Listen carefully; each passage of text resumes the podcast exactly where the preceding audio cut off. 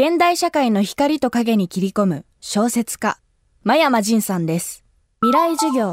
この番組は、オーケストレーティング・ア・ブライター・ワールド NEC がお送りします。去年の秋、全国5つの会場で行われたイベント、FM フェスティバル2018未来授業僕らの時代の生存戦略今週はこの特別公開授業の模様をお届けしていますテクノロジーがこのまま進化を続ければ人間の仕事の半分は近い将来ロボットに奪われてしまうと言われています。そんな未来をどうやって生き抜いていくか。現役の大学生高校生がさまざまなジャンルのフロントランナーと熱い議論を繰り広げました。今週は小説家真山仁さんの授業をダイジェストでお届けします。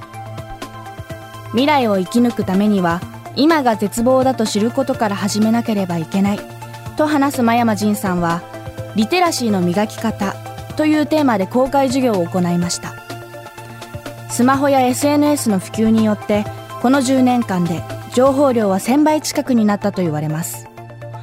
本物のニュースと見せかけて SNS で拡散するフェイクニュースも溢れています。未来授業2時間目。テーマはフェイクニュースをどうやって見抜くか。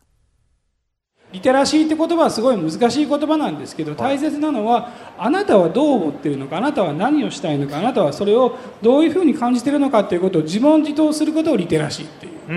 うん。その時にただ一つの誰かの言ってる話に乗っかってしまうところはリテラシーっていうなくて盲信っていう。つまり信じちゃう。うん。だから自分がその何かど道具や情報を取るときにですね、はい。ちゃんとこれがある程度のその視野を持ってあるいはいろんな人の立場を考えてこれが起きてるんだなっていうことを知ることが大事なんです。真山さんあのーはい。あのフェイクニュースって言って、全然その嘘のニュースがそうですね。本当のニュースかのようにこうね流されることも多々ありますし、はい。そんな中で、あの今ちょうどねえー、と今日は11月の2はい。日なんですけども、ニュースとか見たら、はい。トランプ政権の、はい。あ中間選挙ですかあれは、はいはいそうですねでそう考えたらあれ2年前に、うん。まあ、トランプはい。がこうやって大統領になるって、ん。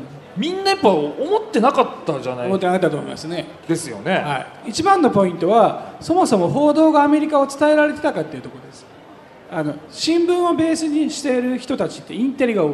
はい。あのインテリってまあ言い方を変えると,、えー、と学歴がある人とあとはまあ一流企業にいる人うん。をインテリとしましょう、はい。そしたら、えー、とこういう人たちがアメリカの有権者の中に何パーセントいるかっていうとまあ一点2割ですね。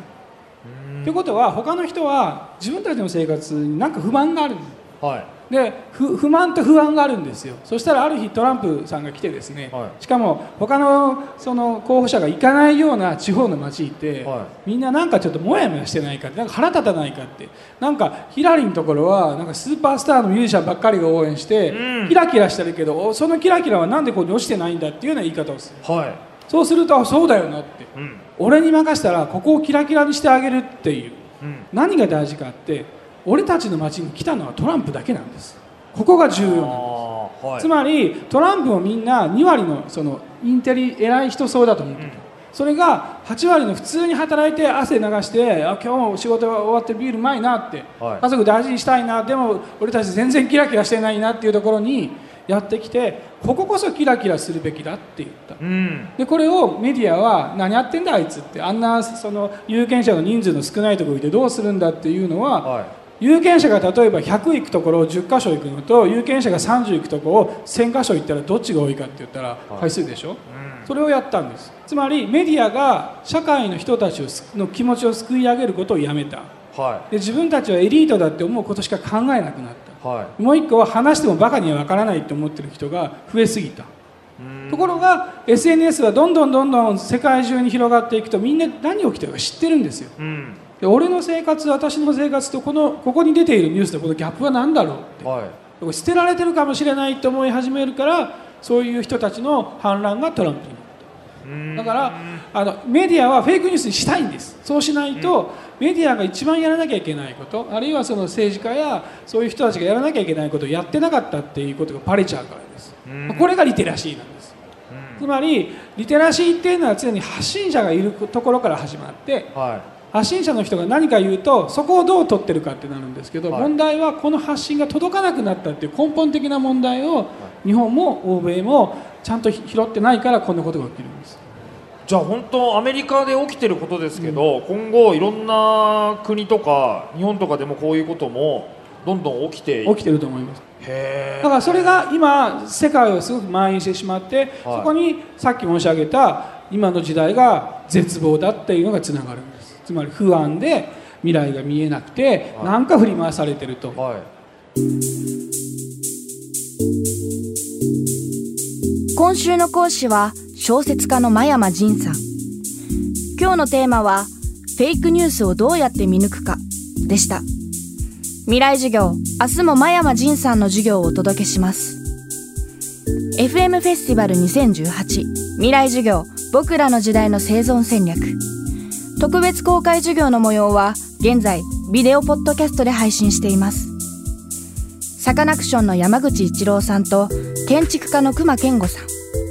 水曜日のカンパネラのコムアイさんと人工生命研究者の池上隆さん。日本を代表するアカデミアとアーティストの対談のほか5つの公開授業を映像でご覧いただけます。詳しくは「未来授業2018」で検索してください。